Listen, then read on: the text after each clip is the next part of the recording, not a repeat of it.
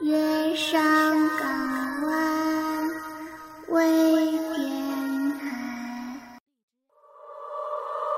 想要获取更多的资讯，可以关注电台公众微信号 FMYSGW，或关注电台官方微博“月上港湾微电台”。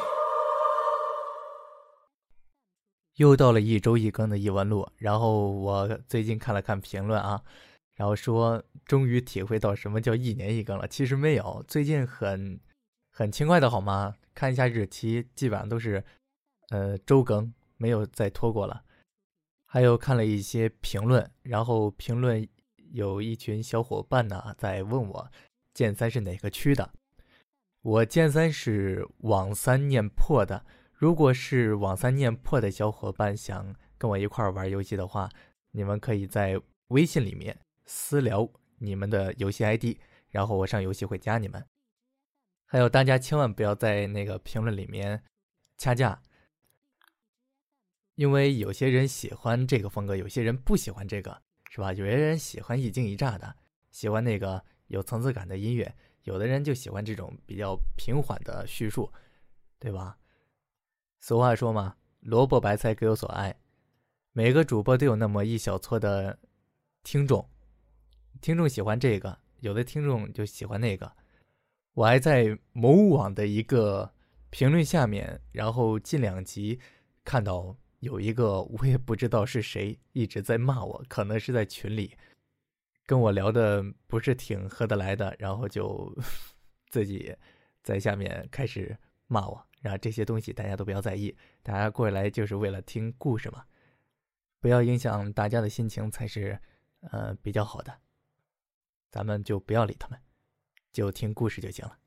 然后，喜欢迷之音的小伙伴可以加一下迷之音的听友五群，听友五群是是是是是多少来着？啊，幺九零零五三幺幺二，或者是关注一下迷之音的微博。有声小说演播者迷之音，迷是言字旁的迷。欢迎收听《异闻录》，每晚一个离奇鬼故事。第八十页，羊吃人。这并非是一个鬼怪立神的故事。但却说明，其实人比鬼怪更可怕，更残忍。即便是羊这样温顺的动物，在人的作用之下，也可能变成狼。就如同托马斯·莫尔在一本叫做《乌托邦》的书中写道：“绵羊本来是驯服的，所欲无多，现在它们却变得很贪婪和凶狠，甚至要把人吃掉。”他们要踏平我们的田野、住宅和城市。事情的起源来自于我得到了一个久违的假期，收拾好行李和必备的物品，和同事做了简短的告别，便离开了所在的城市。我一直向往如同纪言一样，无拘无束，四处旅行。我终于得到了一个短暂的改变自己生活的机会，自然十分的高兴。当然，可惜的是，洛雷并无法同我随行。作为专栏的负责人，他是无法离开的。不过，他依旧叮嘱我，七月十五将近，出门啊，还是要小心点为妙。不过，当我犹豫该如何挥霍这本来是最普通，却对城市人最为珍贵的时间财富的时候，一个大学期间的同学忽然邀请我去他所在的农村。他是一个从村子里出来的普通学生，并不如普通爱情小说里那样十分的优秀，也没有认识一个欣赏他才华的富家女，更不会有事没事搂着人家肩膀大吼着“你爱不爱我？我一无所有。”当然了，他更不可能上演一段轰轰烈烈的爱情。总之。可能令大家失望，他只是一位普通的乡村教师。其实，他可以不用回去的，而且他也十分不愿意。可是，这是一个承诺，全村的人凑份子钱供他上大学，可能你会说，不是有助学贷款吗？但是，生长在城市里的我们又怎能明白，不肯要嗟来之时的自尊，和在前途与尊严之间的无奈呢？一旦接受了钱，无疑在自己身上打上了烙印。联系次数多了说贪财，生疏了则说忘义。更何况，那些微薄的钱财，还只是为了家境最贫寒。或者考入名牌大学的学子们准备的。我的同学既没有到家徒四壁，也没有考得非常的优秀，所以相比之下，他宁愿接受乡亲们的捐助，或者说是一笔交易更恰当。最后，他答应一定回来好好教育那帮睁着大眼睛、拖着鼻涕的孩子们。虽然大学生活多少改变了他，可是找工作的时候，他依旧做出了回去的决定。男人的承诺不能乱给，既然给了，就要履行到底，除非我死了。当我询问他原因的时候，同学微笑着如此回答道：“一晃过了三年，既然他主动邀请我，看来呀，他起码过得不坏。我向来厌倦了去那些所谓的人文景观，但凡是经过加工的东西，都丧失了灵魂。按照一些人说法。”物非活物，景非活景，如同那些制作精良、几乎可以乱真的标本，它始终就是标本。他的村子离这里并不十分的遥远，这也是我愿意去的原因之一。毕竟，一星期的假期有限，我要好好分配、统筹、优化一下。再经过六小时的高速列车和两个多小时的颠簸客车旅途。我带着疲惫，在夜色中看到了那个村子。与其说是村子，倒不如说是一个巨大的绿色草原。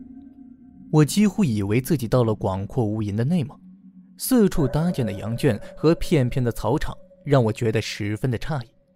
难道这里也可以适应养羊吗？当我困惑的时候，一个身材高大、穿着朴素的汉子从不远处走过来。身后的影子拉得很长，如同一根黑色的剑插进了村子。直到走到跟前，我才认出他来，绝非因为天色暗淡，因为他实在是相貌改变太大了。大学的时候，他非常的瘦弱，虽然个子很高，却经常佝偻着身体，犹如一只大虾一样。深陷的眼窝总是带着难以名状的悲伤和苦闷，仿佛一团无法化开的浓墨。而现在他则充满了自信和骄傲，或者说，颇有些暴发户的感觉。我忽然很好奇，三年里他身上到底发生了些什么？欧阳，我在村子口等你很久了。他大步跨过来，一手接过我行囊，不过不知道为什么，我拒绝了。一来东西不是很重，二来呢，我向来没有让人提包的习惯，他也不介意，依旧非常高兴地拉着我往前面走去。他的手用力很大，几乎掐着我长期打字而导致肌肉几乎萎缩的臂膀生疼。走进去，我只闻到了草场清香和羊的膻味混合在犹如肥皂般的味道。这里的人似乎很少。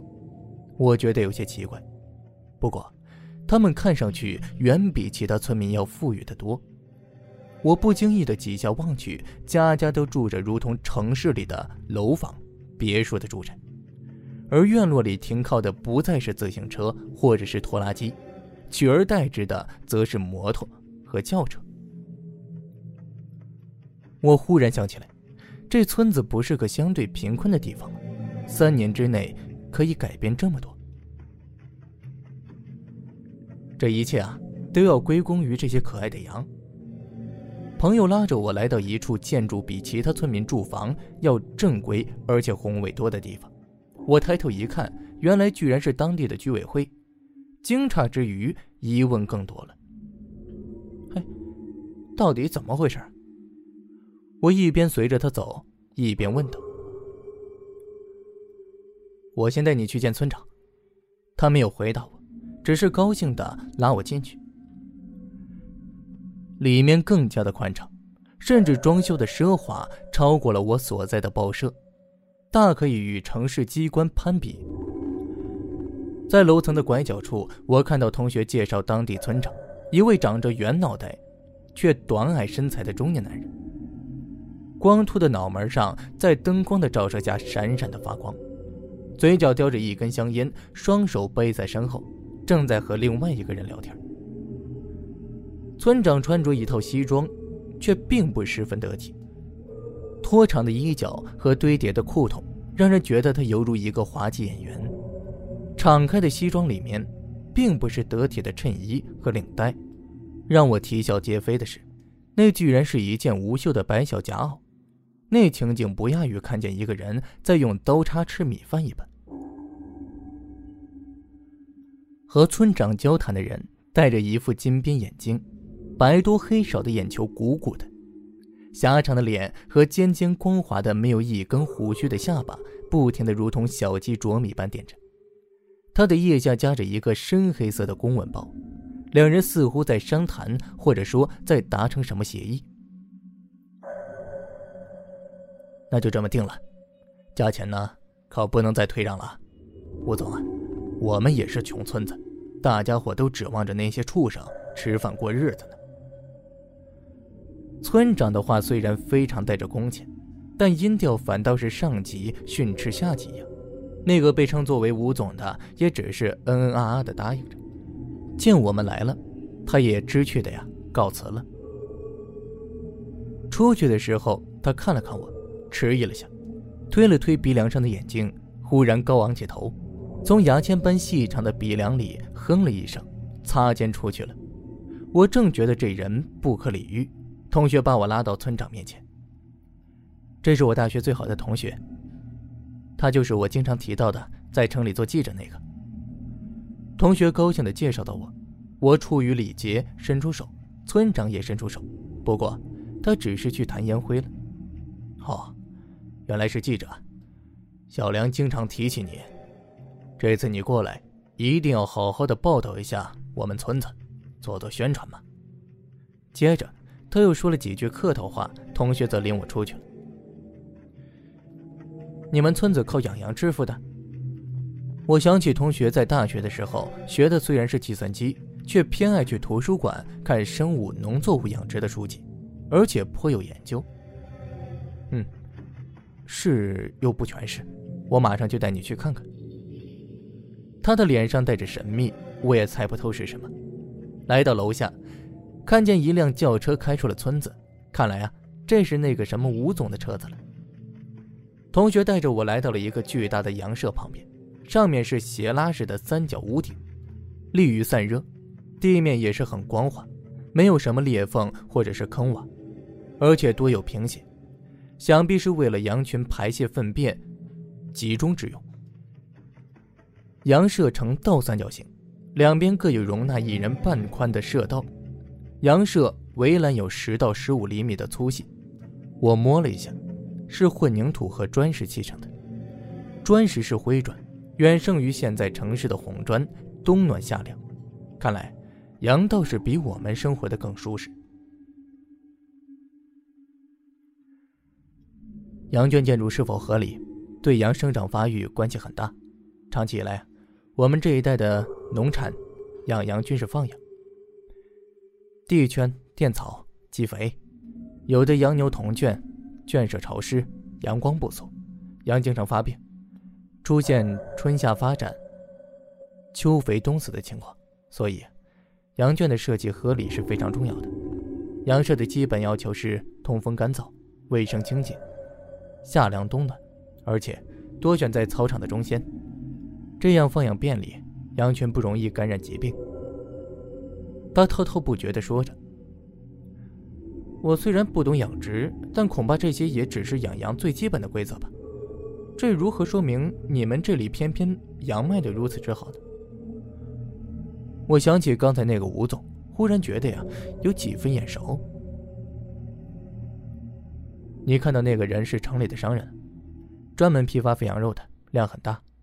不只是他，全国很多人都来到我们这里。三年里，这村子一下成了远近闻名的富裕村了。很多人都把耕地变成了草场，祖上世世代代背朝黄土脸靠地的农民呢，都扔掉了锄头，养起了羊。周围的人也纷纷效仿，可惜他们的羊却无法养得和我们一样好。他不屑地摊开双手，这是他在大学的一个习惯动作。每当十分高兴或者胜利的时候，他都爱这样。你的羊？我奇怪地问他。是啊，我的羊。他的脸换了副表情，紧紧地咬着牙齿，仿佛怀揣着仇恨。似乎我们提起的不是羊，而是他的儿子，或者干脆是他身体的一部分。我的羊不仅仅肉质鲜美，吃过这里羊肉的人都赞不绝口，而且与其他羊肉相比，简直是优差利尽，甚至繁殖生长能力都比普通的羊要优秀的多。一般成年的羊六十天就可以养育出来，而我养的只需要四十天就可以了。同学继续缓缓地说着，可是夜晚的风让我忽然觉得浑身发凉。自从进村子开始，我似乎总觉得有那么一双眼睛在盯着我，而且，眼睛的主人似乎并非是人。知道我叫你来的目的吗？如同村长说的，我还需要更多的人知道这里，你就是活的广告牌。我调查过了，你们报纸影响不错，只要你多帮我一下，在报纸做一篇关于这里养殖业的报道，我和村子绝对不会亏待你。甚至可以让你在这里拥有一片草地和羊群。他听起来是央求，实际却口气强硬，慕庸推诺。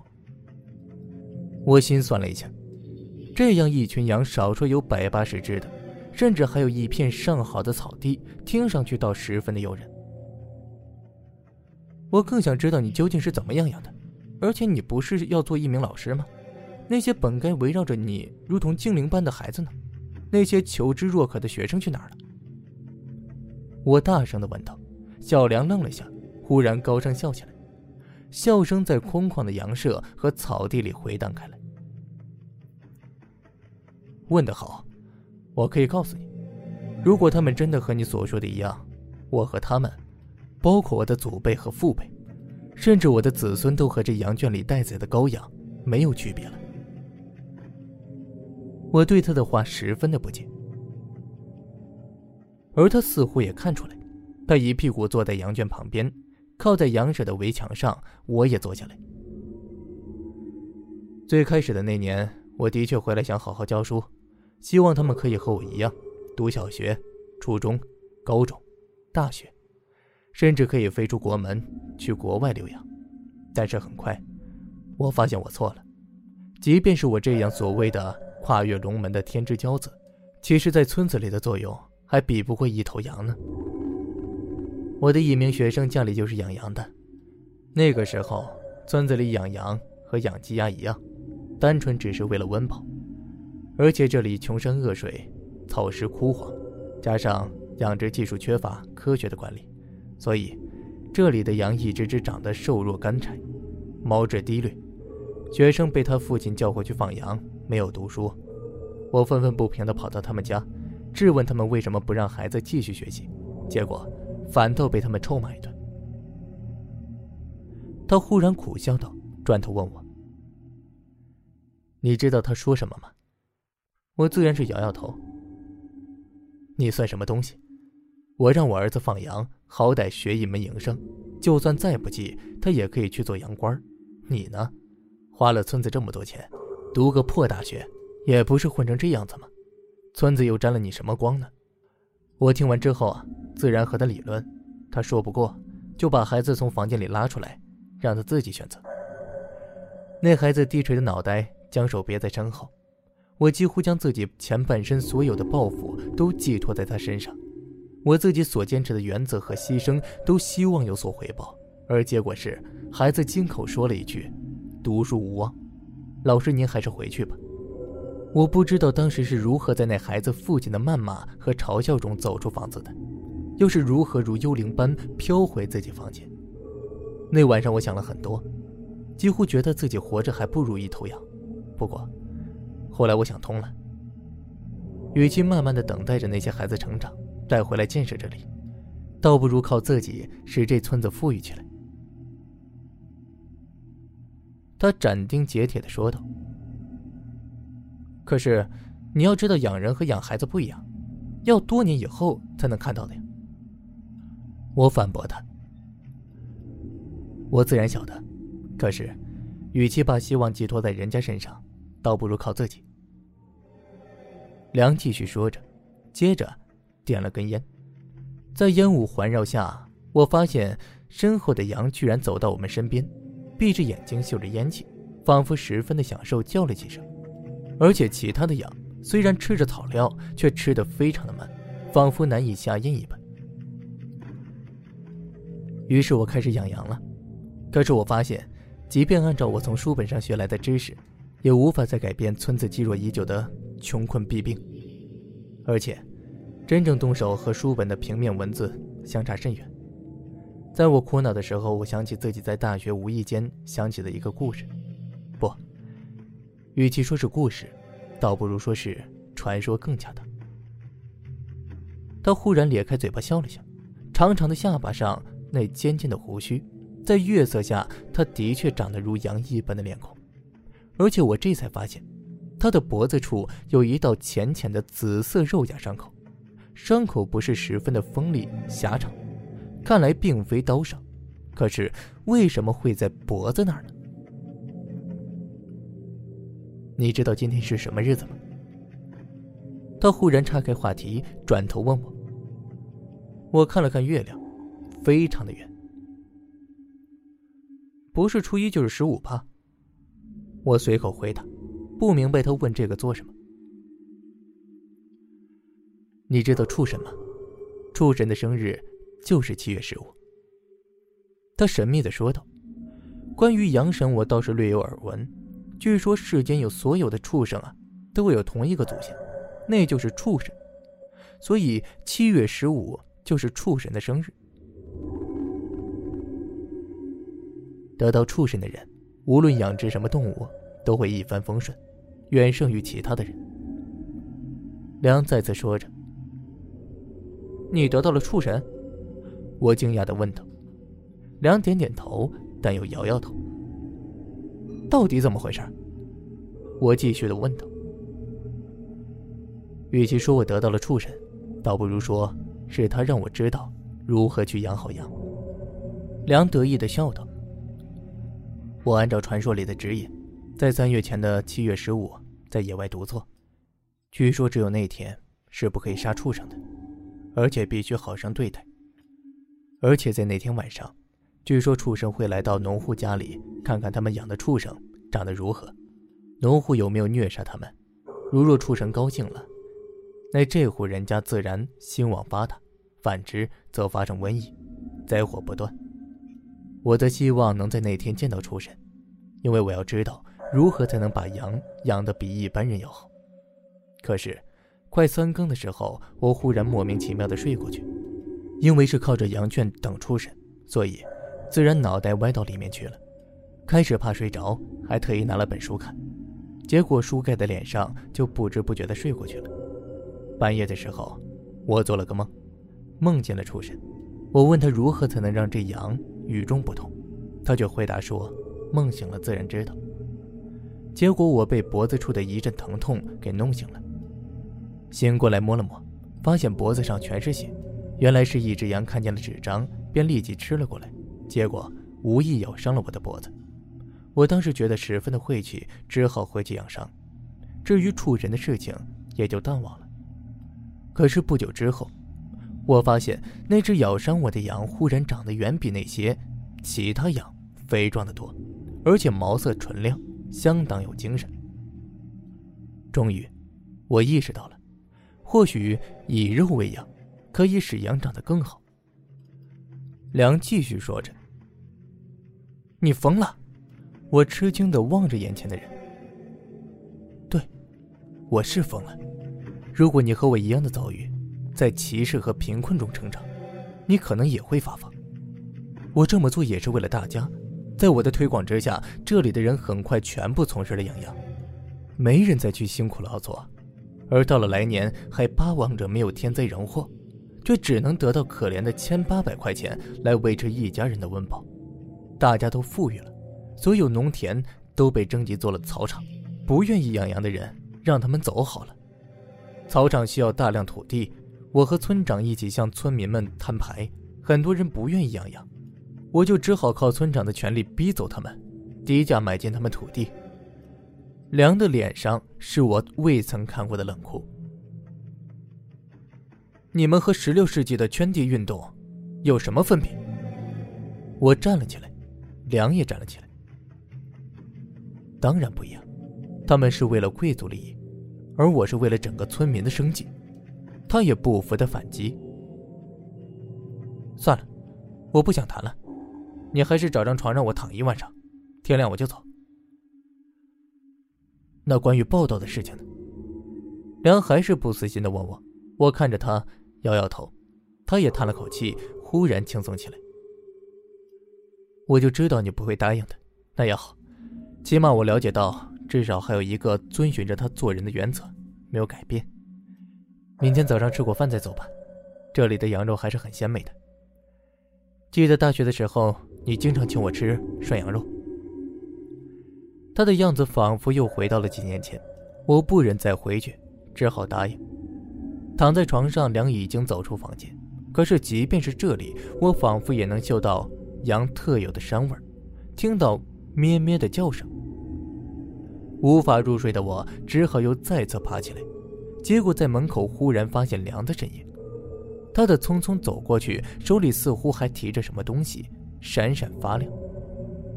我紧跟了过去，他却飞快地走到一个离村口的地方，一处和村里高楼不相称的低矮平房，破旧非常，仿佛一阵风都能吹走它。梁走进了房间，我也跟过去，隔着窗户看过去。我看见梁走向一只什么东西的旁边，似乎是一只羊，却又仿佛不是，因为趴在地面的那些东西远比羊要大得多。而且那双眼睛透着无生气的亮光，直直的望着小梁。梁走过去，双手合十，深深鞠了一躬，嘴里不知道说了些什么。接着，他居然举起了手，原来那是一把尖刀。他朝着那东西缓缓的割了下去，那东西似乎没有痛觉一般，动都不动一下。梁的动作就如同那些北京烤鸭上慢慢割下的一片片薄薄的鸭肉。不多久，他手里提着一片像皮似的肉片，接着继续双手合十，退了出来，仿佛消失在黑夜里。等他走远，我进入房子，原来那是一头黑羊，而且体型很大，只是羊的后腿已经被割得只剩下骨头了，但是没有流一点血。而且这羊动都不动，这到底是什么东西啊？我忍不住问道。他吗？他是畜神。梁的声音在背后响起，我猛地回过头，发现他左手提着刀，右手拿着那片肉。我其实知道你在外面，只是割肉的时候需要非常的虔诚，所以我也就当不知道了。你说这是畜神？神怎么会这个样子呀？我吃惊的问道。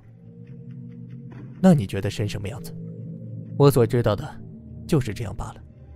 他其实只算是畜神的一部分，或者说，是我和畜神达成的买卖。换句话，他是商品。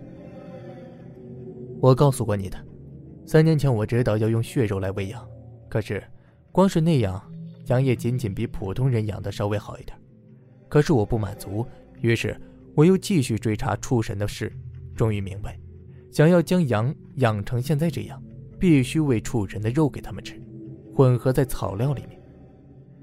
可能心诚则灵，我遇见了一位瞎眼的高人，他指点我如何与畜神沟通。终于，我得到了这只黑羊，你也看到了，他不知道疼痛，也不会流血，每次只要割下一小片肉，就可以养几千只羊，而结果你也看到了。这里一下就富得流油，就如同羊身上取之不尽的羊毛一样。梁继续说道：“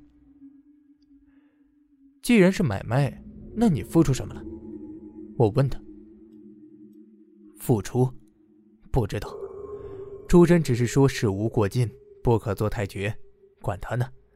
或许本身天下间养殖畜生的人越来越多，对他就越有好处了。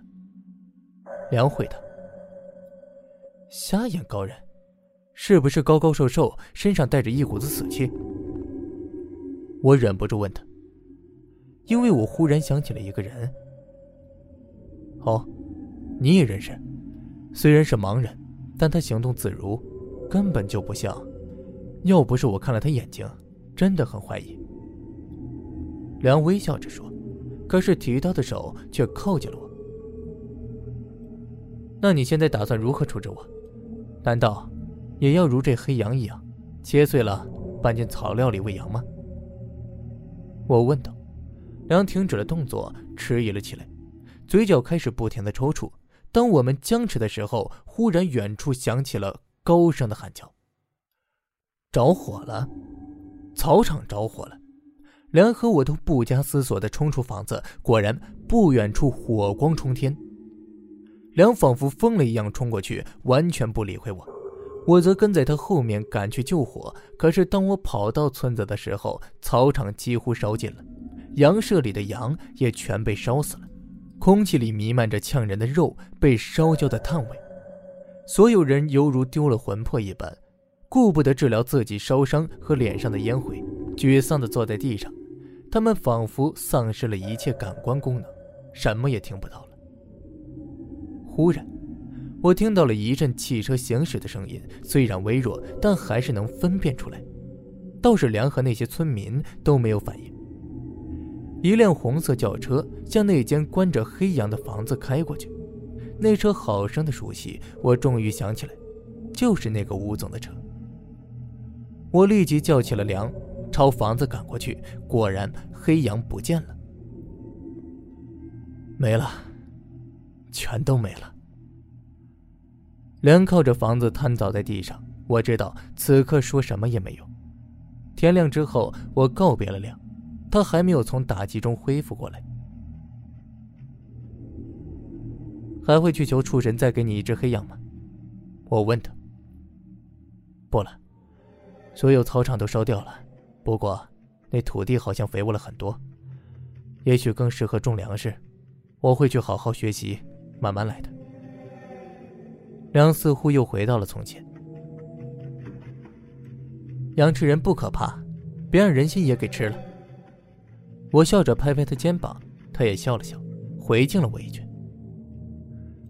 出村的时候，我才想起来，一年前我写了篇关于无良肉贩子倒卖变质羊肉的报道，而那幕后的肉贩子就是叫吴德的家伙。再后来，听说呀，这个人在一个荒村子，一个人养了好大一批羊，可惜不久之后发生了事故，传说所有人都不见了。羊群也不翼而飞了，只有好事者说草场被啃食过尽，还找到了几具粘连肉末的白骨。